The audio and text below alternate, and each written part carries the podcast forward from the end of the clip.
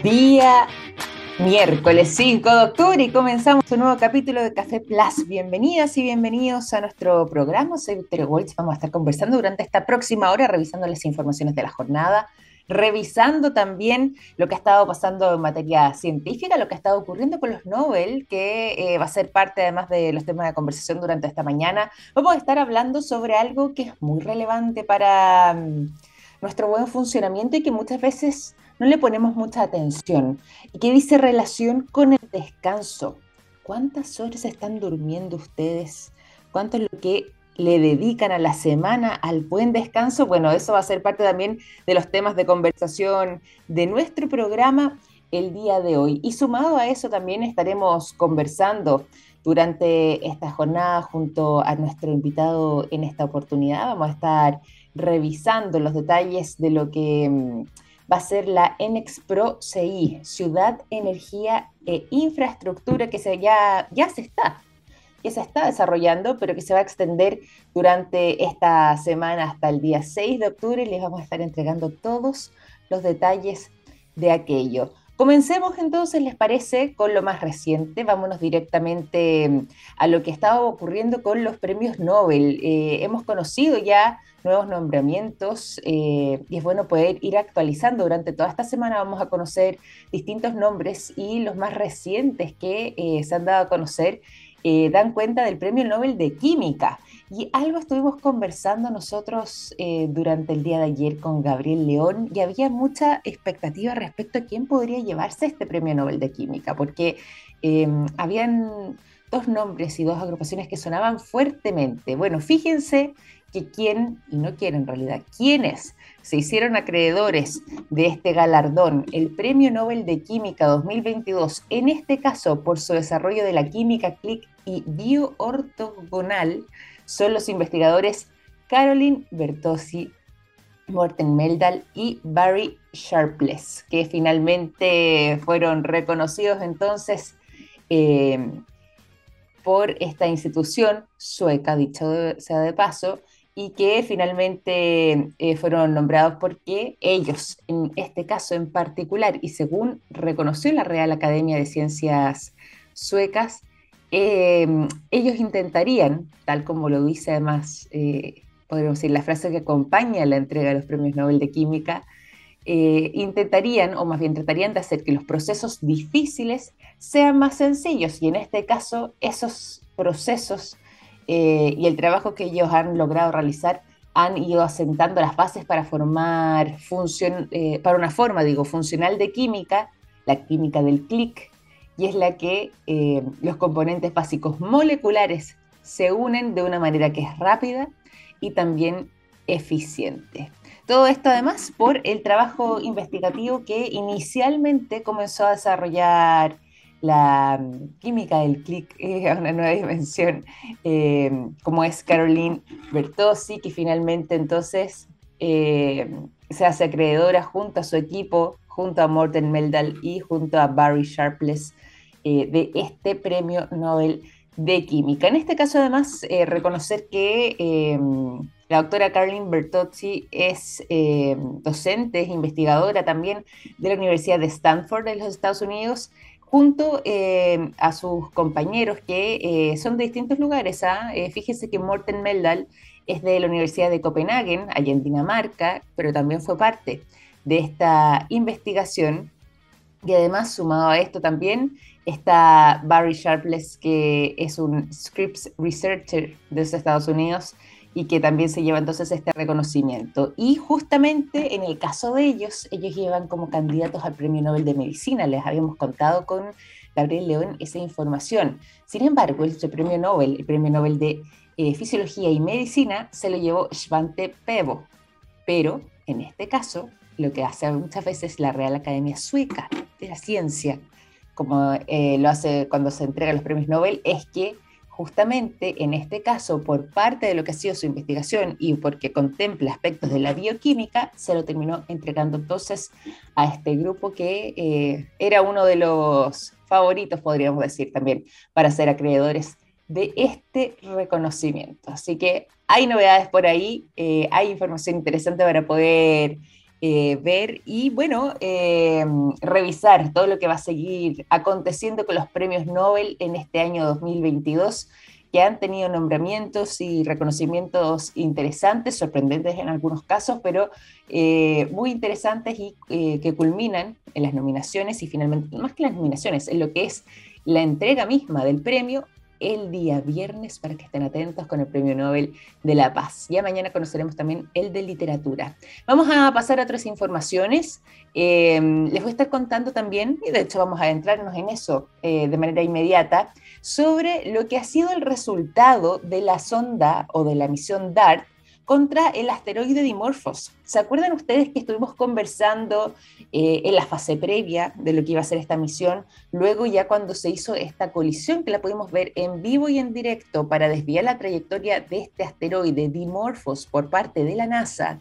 Pero como le hemos contado también, si bien es la NASA la que está a cargo de esta misión, cuenta con el respaldo y con el apoyo y sobre todo además con la colaboración, tanto en investigación como también en muchos casos económica, de eh, distintos países del mundo, con distintas iniciativas, la Agencia Europea Espacial, em, Canadá también hizo un aporte interesante, bueno, pero más allá de todo eso, si bien es una colaboración conjunta de muchos países del mundo, eh, sabíamos que esta misión no iba a exhibir sus resultados de manera inmediata, que iba a tardar algunos días eh, para que pudiéramos destacar si es que efectivamente se había logrado el objetivo, que era desviar su trayectoria.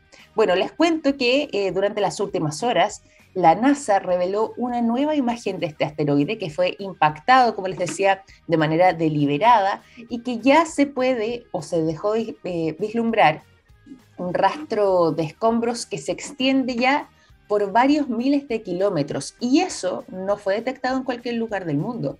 Fue detectado nada más y nada menos que en el norte de nuestro país a través de uno eh, de los telescopios eh, de ESO que logró capturar esta imagen notable eh, dejando además lo que podría ser una especie de estela muy parecida a la que eh, uno asocia, por ejemplo, un cometa en su paso, pero que eh, se extiende justamente en este caso en particular detrás de esta roca enorme que era Dimorphos, va dejando esa estela en especial.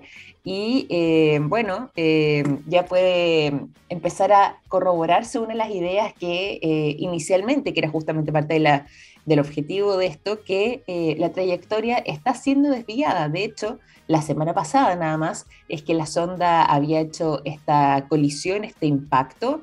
Em, llegó DART a hacer este golpe literalmente y a empujar la trayectoria de este asteroide. Y em, en este caso en particular, si bien inicialmente se reconoció que al menos lo que fue esa parte del objetivo fue un éxito y que había sido eh, impecable la manera en que había resultado, no estábamos tan claros si es que se había alterado la trayectoria del asteroide. Y de hecho les cuento que todavía eso no está del todo, del todo claro. Pero con esta mm, eh, imagen que fue capturada por astrónomos de nuestro país y utilizando además el eh, telescopio de investigación de astrofísica del sur, el SOAR, la estela ya se pudo detectar que tiene unos 10.000 kilómetros, que se espera que se alargue aún más que se espera también que incluso se pueda dispersar por completo y que vayamos viendo cómo es que ese polvo espacial va flotando y a raíz, de esa estela podamos hacer bien el cálculo de que efectivamente em, se logró el objetivo de desviar su trayectoria. Lo más probable, nos decían, es que así sea. Em, y que esto vaya y siga eh, de buena forma, pero eh, falta todavía algunos días para poder corroborarlo y entregar la información completa respecto al objetivo final que tenía esta misión DART de desviar la trayectoria del el asteroide Dimorphos. Solamente aquí una precisión, eh, hay algunos que dicen, bueno, ¿cómo, ¿cómo, habrá sido Dimorphos? ¿Qué tan grande eh, habrá sido su tamaño? Y si es que eh, a raíz de esta prueba también podríamos pensar eh, potencialmente una amenaza a nuestro planeta. Fíjense que Dimorphos tenía, o tiene más bien, un tamaño de 163 metros. 163 metros es más pequeño, por ejemplo, casi la mitad del tamaño de la Torre Eiffel. Es harto, harto más pequeño. eh, no necesariamente un asteroide como Dimorphos hubiese ocasionado quizás la extinción eh, de la vida en la Tierra, para nada, pero sí hubiera podido ocasionar, por ejemplo, eh, un gran problema de grandes proporciones con extinciones quizás en algunos, algunos sectores o una destrucción muy prolongada porque dentro de todo tiene un tamaño medio para lo que podría ser nuestra mesa de vida, pero no lograría eh, ocasionar lo que pasó, por ejemplo, con los dinosaurios, que fue la extinción completa prácticamente de toda la vida en la Tierra. Así que, bueno, eh, datos interesantes que queremos compartir junto a ustedes y que han sido parte de las últimas imágenes que ya está compartiendo la NASA y que fueron capturadas entonces en el norte de nuestro país por eh, nuestro telescopio SOAR y haciendo de esta manera un recuento de lo que ha estado pasando también en esa materia. Vamos a continuar con el programa, nos vamos a ir a la conversación, pero antes, cuando ya son las nueve y cuarto, los quiero dejar con buena música para comenzar bien esta jornada. La canción Park Life de Blair es lo que suena a continuación aquí en Café Plus.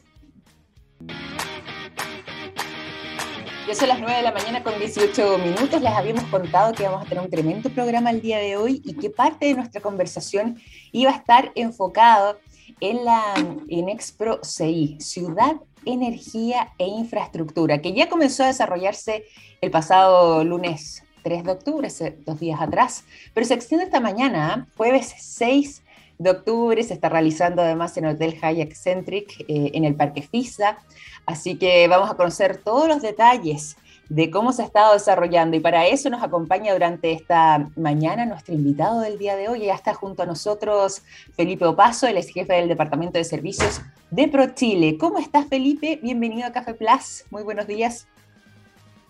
Hola Victoria, buenos días. Eh, todo bien. Primero que todo, también agradecer la invitación ¿ah? que nos han hecho a ProChile, a mi persona, para poder comentar acerca de lo que ha sido en Expo 6.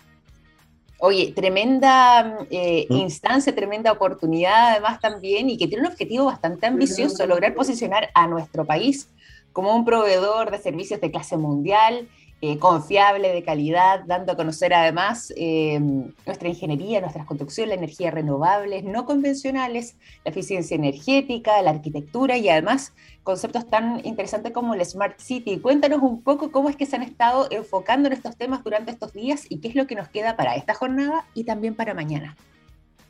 Súper. Oye, bueno, eh, primero Victoria, contarte que eh, en, Expo, en se, se, se, constituye un poco la, identidad que tiene es ser este encuentro exportador, ¿no? Ser un lugar de networking, de encuentro, eh, eh, en este caso de los sectores que tú ya dijiste, servicios de ingeniería, arquitectura, construcción, y, que tiene la particularidad este año que, que estamos volviendo a la presencialidad.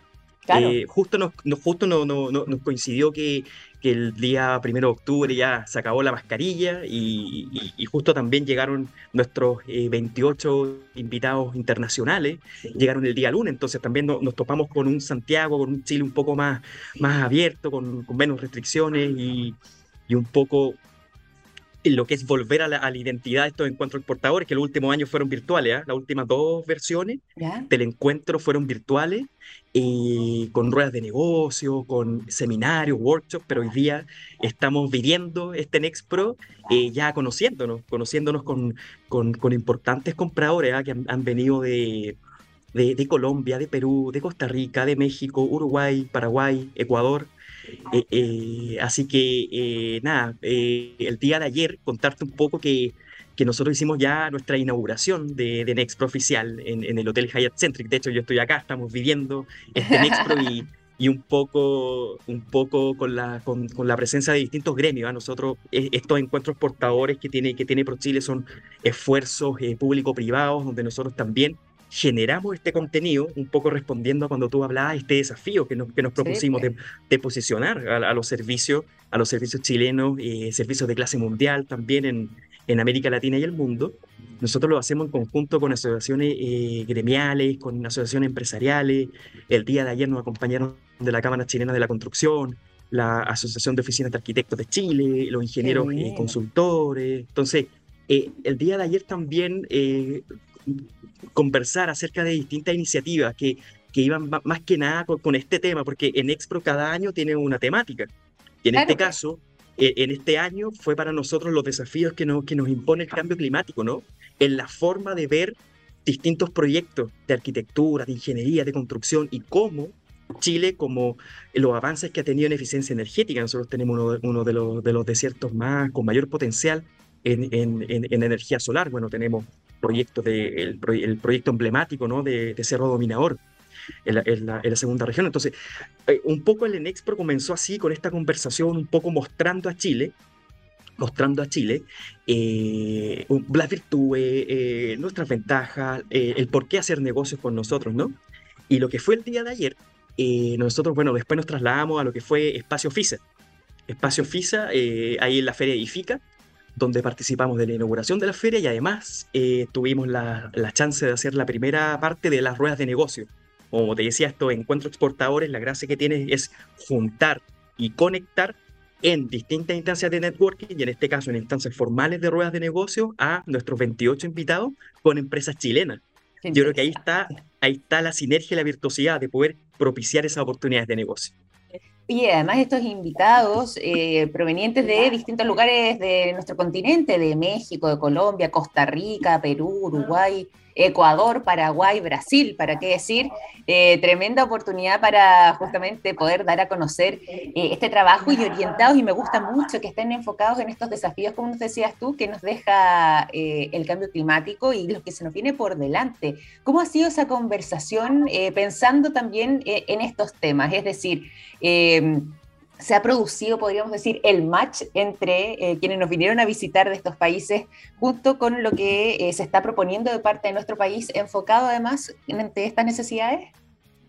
Claro, no, eh, bueno, ahí estoy absolutamente. Eh, creo que todo lo, el contenido que tiene en Expro, ¿no? independiente de todas sus actividades que tiene, ruedas de negocio, ahora mismo se está desarrollando un conversatorio con un grupo de empresas, de un grupo empresarial de, de, la región metropolitana que tiene distintos tipos de soluciones eh, tecnológicas, de infraestructura, etcétera. Un poco el, el, el, objetivo es conversar esto, ¿no? Porque siempre, cuando hablamos de servicio, nosotros hablamos de, de, la oportunidad de poder diversificar nuestra canasta, canasta exportadora. Entonces ahí es donde radica la importancia y un poco cómo se ha dado ese match, que, que, que en, en, la invitación que nosotros hemos hecho a los compradores, eh, a nuestros invitados internacionales, es un poco saber la necesidad que ellos tienen, mm. ¿no? La necesidad que ellos tienen en distintos aspectos, infraestructura y en este caso también en eficiencia energética. Y, y, ahí es donde hacemos, o hicimos nosotros ya la invitación a empresarios chilenos que ofrecieran distintos tipos de soluciones acorde a las necesidades de ellos. Yo creo que esa es la clave. Ese es como cuando tú hablas del match, es un poco eso, es, es juntar la necesidad real que ellos tienen, conocer soluciones innovadoras, conocer soluciones tecnológicas, conocer eh, la expertise y el conocimiento que tiene Chile, por ejemplo, en los servicios, con eh, con el real requerimiento de ello. Y un poco la conversación hacia dónde se orientó ayer y hacia dónde ha estado en estos días. Eh, ha estado primero en, en lo que son obviamente todos los desafíos que el cambio climático impone en las distintas disciplinas. Tú veis las que mencionaste al principio ahí en la presentación, pero, pero básicamente, por ejemplo, cómo es la forma en que tú miras eh, distintos procesos constructivos, por ejemplo, si nos, si, no, si nos detenemos en la construcción, eh, cómo ha cambiado, por ejemplo, eh, el cambio climático con las distintas, por ejemplo, a ver, eh, la huella de carbono que tiene la industria, por ejemplo, la industria de la construcción es per se, de repente, una de las más contaminantes también en el mundo, no, no, no en Chile, pero sino, sino en el mundo. Entonces, cómo, por ejemplo, distintas técnicas, como aplicamos la economía, economía circular con los residuos de la construcción, ¿no es cierto? Los volvemos a utilizar, como con distintas soluciones de eficiencia energética, paneles fotovoltaicos, ciudades eh, y casas inteligentes, ¿no? Vamos nosotros generando esta visión de futuro. Un poco también hablaban de ese desafío y conversábamos también con los empresarios un poco de incluso el cambio de la matriz energética que tienen algunos países en América Latina. Eh, el caso de Paraguay, por ejemplo, Ecuador. Nosotros además de este Nexpro, nosotros vamos como, bueno, hablando de construcción, pavimentando el camino con los países que invitamos en el año. Eh, y vamos haciendo distintos tipos de actividades. Eh, hacemos conversatorios, webinars, misiones comerciales y ya vamos teniendo un poco este, este, este conocimiento previo de lo que está pasando en los países. Eh, y ahí, ahí está este cambio, por ejemplo, en la matriz energética en varios países de América Latina. y ahí está el posicionamiento de Chile. Entonces, se, se destacan las distintas virtudes que tiene nuestro país, la expertise, el conocimiento del capital humano, capital humano avanzado en servicio, eh, que impone este desafío, ¿no? Este desafío de, cambio climático. Y, un poco yéndome al, día de mañana, porque nosotros mañana continuamos también conversando ahí con un, primer webinar, que también vamos a hablar acerca de la gestión hídrica, de la escasez hídrica en la región, y cómo también la industria se tiene que ir adaptando, ¿no? A lo que es la escasez hídrica. Sí, absolutamente, y vamos a tener distintos expertos, eh, algunos casos de éxitos eh, eh, de, empresas chilenas que van a estar contándole, obviamente, a, nuestros 28 invitados internacionales qué es lo que está pasando en Chile, que a veces, si bien el acceso a la información hoy día es más amplio que nunca, a veces no, no, no, no, no hay ese conocimiento tan real y tangible de lo que pasa en los distintos países y nosotros pensamos siempre que estas oportunidades son valiosísimas estas oportunidades que genera por Chile, valiosas para poder, eh, para poder plasmar y un poco llevar en terreno ¿no? estos desafíos que se imponen y estas conversaciones. Eh, y aquí complemento, eh, yéndome de, la, de, la, arquitectura, pasamos por eficiencia energética, yéndome a lo, por ejemplo a los proyectos de ingeniería o grandes obras públicas. Ayer nos acompañó el subsecretario de Obras Públicas acá en, nuestro, en nuestra inauguración y también hablaba de los proyectos futuros que tiene de los proyectos futuros que tiene Chile, que tiene nuestro país en este caso. En este caso, y, y, ahí, claro, pues nuestros invitados también quedaron súper impactados de la realidad que hay en Chile, de la expertise que tenemos y obviamente de de todo lo que, lo que eso conlleva. Así que, no, súper interesante la jornada que se nos viene. Oye, se viene tremendo, además, y día también cargados de, de cosas eh, atractivas, y nos decías tú también lo que va a estar pasando mañana con esta conversación sobre soluciones en escasez y gestión hídrica. Eh, se viene un tremendo, tremendo mm, eh, cierre en estos dos días finales que van quedando además eh, de esta instancia. Para quienes se van sumando también a nuestra eh, sintonía, les cuento que estamos hablando de eh, la Enexpro CI, Ciudad, Energía e Infraestructura, de ahí viene el CI. nos acompaña el día de hoy para esta conversación el jefe del Departamento de Servicios de ProChile, Felipe Opaso, y estamos justamente revisando todo lo que ha sido estas jornadas y además también, y ahí aprovecho de preguntarte, Felipe, esta no es eh, una instancia mm, eh, cualquiera, nos contabas tú que, claro, ya están en esta cuarta versión de la NXPro CI y que las anteriores, como habíamos dicho, no la primera, pero sí al menos la segunda y la tercera nos habían tocado en pandemia, así que la presencialidad ahora en este año 2022 y más encima con la coincidencia del tema de las mascarillas, me imagino que estuvo siendo muy esperado, casi como una especie de hito respecto a lo que está haciendo esta versión. Cuéntanos un poco cómo han sido las experiencias anteriores, pero además me imagino que en este año en particular, con la presencialidad eh, de vuelta también, para poder desarrollarlo, eh, la expectativa es aún más elevada. ¿Cómo han sido entonces esas experiencias previas y qué es lo que se espera para... Em, como resultado o como eh, análisis quizás del objetivo final para este año 2022. Claro, ahí Victoria, contarte un poco del año 2019, nosotros que fue la última vez que tuvimos nuestra expo presencial también, la, la, realizamos en el marco de la Feria IFICA, que es una de las ferias más importantes en construcción en Latinoamérica. Exactamente. Y claro, ahí también nosotros trajimos algunos, algunos compradores invitados con un programa bastante similar, eh, que básicamente es un poco de, estos conversatorios, ¿no es cierto? Pero, pero después llegó la pandemia y nos pilla un poco, ¿o no? Eh, nos pilla imprevisto y, y, nosotros ahí adaptándonos y como muchas industrias y como muchos de nosotros nos adaptamos a esta, a esta nueva virtualidad y, y, y, obviamente adaptando todo lo que es el formato pues, de esto en Y los años anteriores, sabes que los realizamos obviamente eh, de manera virtual, eh, con seminarios, lo que, lo que también tiene, tiene un aspecto positivo que nos permite llegar a más países, ¿no? Eh, en ese caso nosotros también tuvimos invitados de otros, de otros continentes, tuvimos de, Europa, en, en, específico también de Asia, lo que también nos da una oportunidad de mostrar los servicios un poco más allá de la región, entendiendo que, que la exportación de servicios de Chile, los socios naturales, como que nacen eh, o que nos dicen los empresarios, están en América Latina, están en los países de la Alianza del Pacífico y un poco pensando también en Estados Unidos como un mercado bien atractivo ¿no? para, para la exportación de servicios chilenos.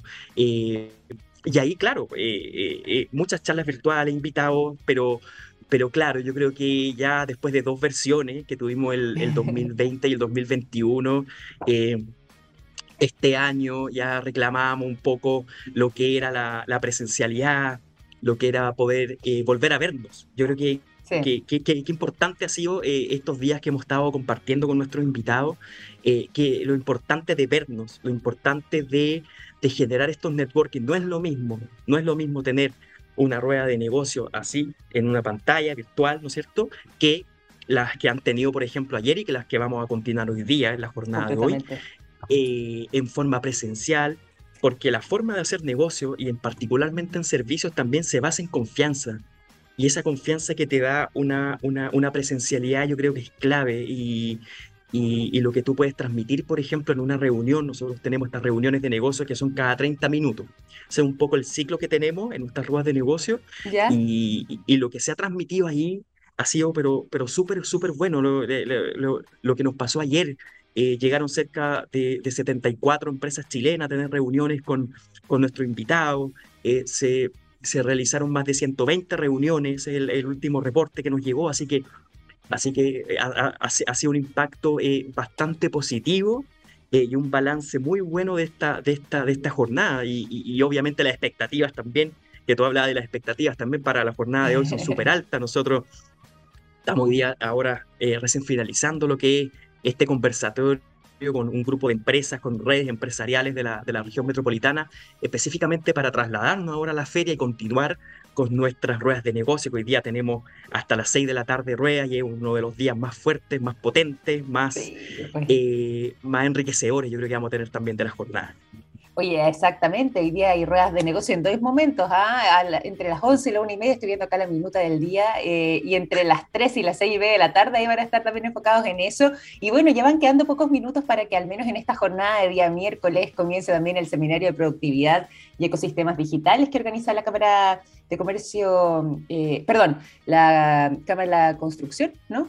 A ver si me corroboras ahí, ¿cierto? En la Cámara de Construcción ahí, Felipe. Eh, así que por lo mismo, para que tengas el tiempo también para prepararte y sumarte ahora, porque estamos a comenzar ahora a las 7 de la mañana, te quiero agradecer por habernos acompañado el día de hoy, por contarnos cómo se ha estado desarrollando esta CI eh, durante esta versión 2022, de vuelta además también de manera presencial, pero esta tremenda instancia y esta gran oportunidad de participación para mm, cerca de 70 empresas nacionales de distintos ámbitos, en distintos rubros, arquitectura, ingeniería, construcción, energías renovables no convencionales, eficiencia energética, Smart City. Eh, empresas que han estado trabajando en esta línea, que se están reuniendo ya entonces con entendí bien como nos contabas tú, 28 invitados internacionales, todos además también latinoamericanos en esta oportunidad de encuentro y por supuesto además de negocios para nuestro país. Te quiero agradecer Felipe por esta conversación, por habernos acompañado el día de hoy. No, muchas gracias Victoria por la invitación y nada, eh, seguimos nosotros como ProChile impulsando eh, lo que son las exportaciones, la diversificación, obviamente, y el posicionamiento de nuestro país en el mundo. Así que, Victoria, muchas gracias por la invitación.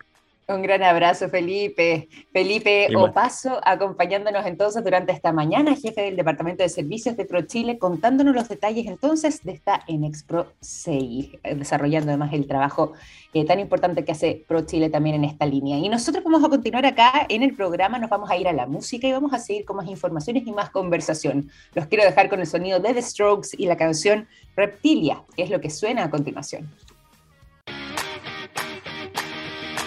Ya son las 9 de la mañana con 39 minutos. Continuamos en Café Plus, continuamos también con las informaciones y les voy a entregar un concepto a ver si es que están familiarizados con algo que ya comenzó a regir en nuestro país.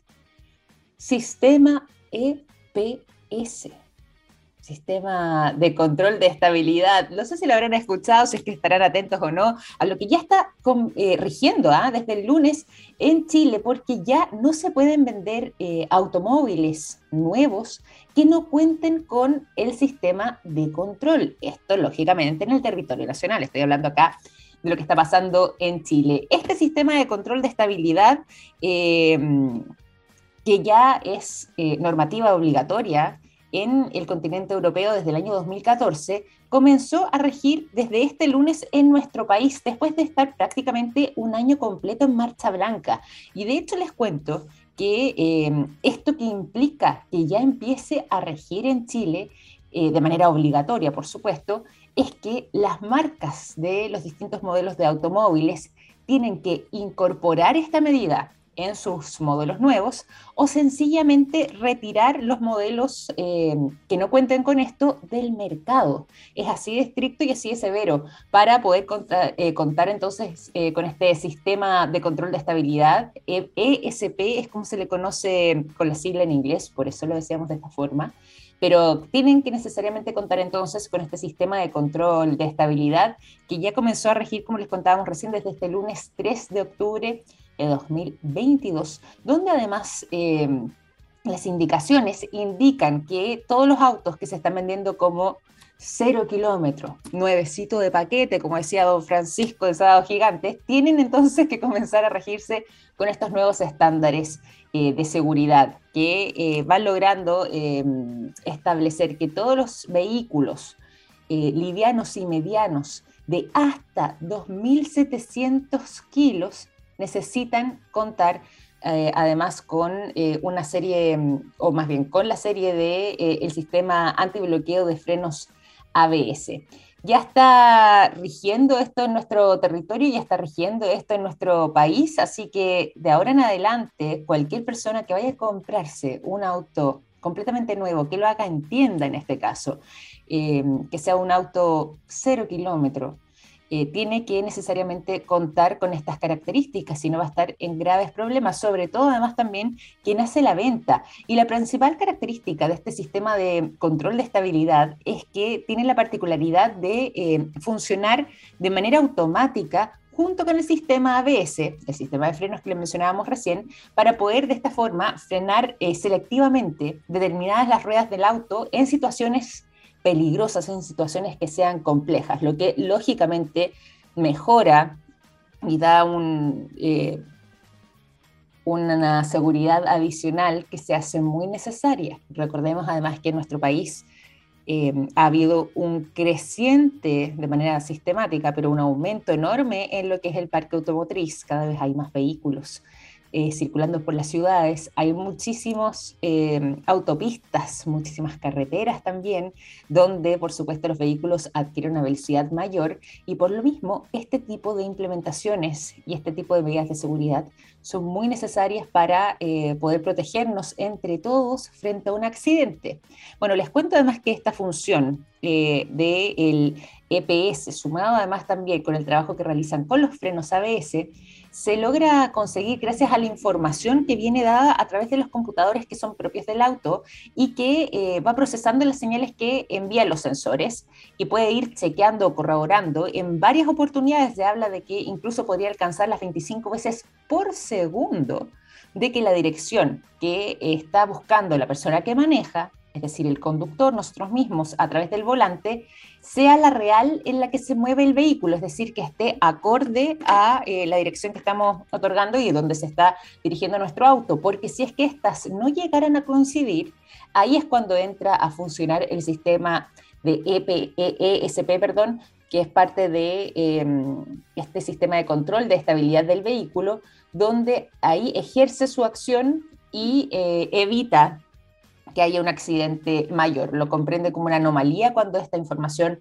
no es armónica, no está eh, de acuerdo entre lo que se está registrando entre los sensores eh, de tecnología que logran captarse es que la información del conductor y del volante es la misma y en esos casos tiende a actuar entonces cuando eh, no existe esa coincidencia. Además, de todas maneras, se pueden reducir, y esto sobre todo para quienes viven en lugares donde, por ejemplo, en el periodo de invierno hay mucha nieve o hay hielo, pensando en el sur de Chile o pensando en las zonas cordilleranas de nuestro país, se ha establecido, según información de la National Highway Traffic Safety Administration de los Estados Unidos, que se logran reducir los accidentes, particularmente los choques, las colisiones con otros vehículos, en hasta un 12%. Así que esta medida ya comenzó a regir en nuestro país. Mucha atención para quienes están pensando en comprar un vehículo nuevo. Exijan que cuente entonces con este sistema, el sistema EPS, sistema de estabilidad, o más bien sistema de control de estabilidad, que ya comenzó a ser ley en nuestro país a contar desde este lunes 3 de octubre. Todos los vehículos nuevos que se estén comercializando, que se estén vendiendo y que sean eh, vehículos nuevos cero kilómetro, entendamos, tienen que necesariamente contar con esta medida o bien de parte de las marcas habría que retirar los modelos que no lo cuentan, que no lo traen eh, del mercado. Novedades que les tenemos ahí también de parte del mundo automotriz. Son las 9.45, vamos a continuar acá en el programa. Pero antes de seguir con la información, los quiero dejar con buena música. Qué voz más memorable, qué recuerdos además. Eh, la tremenda Amy Winehouse es quien suena en esta mañana de día miércoles con la canción Back to Black, uno de sus temas más conocidos a nivel global. Y eso es las 9.46, los dejamos entonces con esta tremenda artista y al regreso seguimos con más conversación. Ya son las 9 de la mañana con 50 minutos. Continuamos acá en Café Plus. Nos vamos a la información. Se lo veníamos contando cuando comenzamos el programa del día de hoy. La importancia eh, del buen descanso. Estamos a mitad de semana, así que todavía nos queda ponerle su resto de energía y descansar de buena manera puede marcar la diferencia en nuestro rendimiento, pero además también en el mediano plazo y largo plazo eh, la manera en que eh, vamos envejeciendo, en cómo también nuestro cerebro se va adaptando a eh, los procesos de envejecimiento y de esa forma cómo es que nuestro organismo responde ante aquello. Es uno de los aspectos más relevantes cuando se está hablando de buena salud, de bienestar, es el buen descanso. Y por esa razón es que em, hay algunas patologías que incluso eh, de repente sin necesariamente que hagamos el cruce estarían vinculadas justamente a la ausencia o falta de eh, buen descanso o de un sueño reparador. Por ejemplo, cuando muchas veces tenemos em, insomnio, hay algunos coletazos, podríamos decir, o efectos colaterales eh, que también están involucrados, por ejemplo, problemas eh, a nivel hormonal, donde hay algún desajuste o alguna desarmonía, y eh, eso también se produce, por ejemplo, como decíamos antes, por no tener una buena calidad o una buena cantidad también de horas de sueño para mantener nuestro organismo sano mientras va pasando el tiempo. Pese a que la vida muchas veces, y acá muchos de ustedes consideran con nosotros, en que eh, sabemos que hay distintas situaciones o momentos, eh, etapas de nuestra existencia donde nuestros patrones de sueño van cambiando. Eh, en mi caso, por ejemplo, desde que nació mi hijo, yo siempre dormía muy bien, prácticamente de corrido. Lógicamente, desde que nació eso ha cambiado y las veces que he tenido la oportunidad que él logra descansar bien, yo sola me despierto de manera intermitente durante la noche porque he estado modificando ese patrón de sueño. Pero son etapas y son parte... Eh, de eh, los desafíos que nos presenta la vida y frente a esos momentos donde los patrones de, sueño pueden variar, también es relevante eh, generar una rutina. ¿Qué es lo que se está recomendando de parte de los expertos, de los especialistas eh, para poder tener un buen descanso? Fíjense que desde la Clínica Mayo, el doctor Eric J. Olson, a través de un artículo que se estuvo publicando, él dice o señala que, por ejemplo, en el caso de los adultos mayores, hay una tendencia bastante más em, generalizada que en el resto de las edades en el tiempo en que estas personas se quedan dormidas, es decir, les cuesta más dormirse y cuando duermen lo hacen por periodos más cortos, más breves. También a diferencia de, por ejemplo, una persona que está em, en una edad adulta pero sigue siendo joven, una persona de 25 años, por ejemplo, o en el rango ya de eh, sus primeros eh, años de la treintena, también eh, el adulto mayor tiende a despertarse de manera más seguida, disminuyendo su calidad de sueño respecto a lo que, como decíamos antes, puede estar pasando con una persona joven em, que tiende a descansar o a dormir más profundamente y mejora de esa forma su calidad de sueño, incluso aunque se acuesten en una hora similar y eh, la cantidad de horas de descanso sean las mismas, pero la calidad del sueño incide muchas veces con eh, la cantidad de veces que nos despertamos en la noche. Por ejemplo, en el caso de los adultos, y aquí un tirón de orejas para todos nosotros posiblemente, ¿ah? eh, lo necesario y lo que se indica según este artículo que destaca el trabajo de Eric J. Olson, este doctor de la Clínica Mayo, los adultos requerimos descansar a lo menos, yo con esto no es un tope, es a lo menos siete horas durante la noche con eh, regularidad. De vez en cuando podemos tener un poco menos de horas de descanso, pero eh, esa tiene que ser nuestra base y por lejos nuestra mayoría de horas de sueño. Siete horas eh, por noche, porque si no vamos a tener otro tipo de repercusiones, como cuáles, bueno, ya hablábamos antes de quizás algunos desajustes a nivel hormonal, mayor tendencia a la diabetes, mayor tendencia también a eh, aumentar nuestra presión arterial, a elevarla, mayor tendencia a ganar peso, algo que a nadie le gusta, por supuesto, pensando en lo que se refiere en el verano, pero de manera innecesaria en este caso, eh, superando un índice corporal un índice de masa corporal eh, de 30 puntos, o también incluso se asocia a otro tipo de patologías como ACVs, accidentes cerebrovasculares o incluso también la depresión podría estar muchas veces marcada por una ausencia de descanso, según señala este artículo. Y en el caso de los niños también esto tiende a variar. Ellos requieren más horas de sueño eh, para poder tener un buen descanso y por lo mismo mantener de buena forma su salud, pero es relevante en el caso de los niños tener en cuenta su calidad del sueño. Si es que se despiertan en la mitad de la noche, si es que tienen pesadillas o si es que duermen menos horas de las necesarias para sus organismos, esto puede afectarlos profundamente. Incluso la alimentación, sobre todo en el caso de los más pequeños, también incide directamente en su calidad de sueño. Es muy relevante qué es lo último que comen durante el día y con cuánto tiempo antes de acostarse, porque eh, la digestión particularmente, esto es para todos, pero particularmente en el caso de los niños puede ser muy significativa en la calidad de sueño eh, con el que ellos cuenten. Rangos importantes, les decíamos, los adultos por lo menos siete horas, eso ya pensando los 18 años en adelante, el resto de nuestras vidas. Pero, por ejemplo, las guaguitas eh, durante el primer año de vida es necesario que durante el día, porque también hay que contemplar que acá hay siestas de por medio, duerman entre 12 hasta 16 horas, ya creciendo entre los 1 y los 2 años, entre 11 y 14 horas por día. Los niños ya un poco más grandes, entre los 3 y 5 años, tienen que dormir y descansar entre 10 y 13 horas diarias.